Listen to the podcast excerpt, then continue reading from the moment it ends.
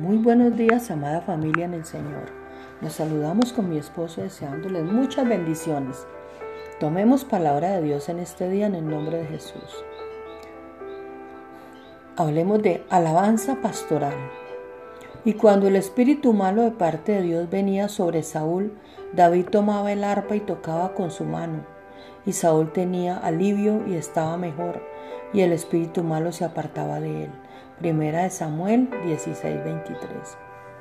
El ministerio de David tenía algo más que notas y música. Había un espíritu y una unción sobre esas manos pastorales que llevaban libertad.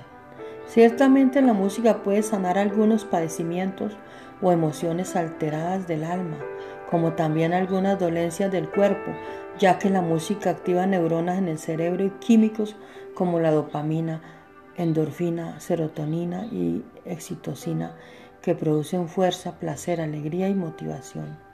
En el campo espiritual sabemos que los salmistas o adoradores a través de las atmósferas que hacen para el Espíritu Santo abren espacios para una unción que consuela, liberta de la opresión, posición demoníaca, de la depresión, tristeza, la angustia, el temor, etc.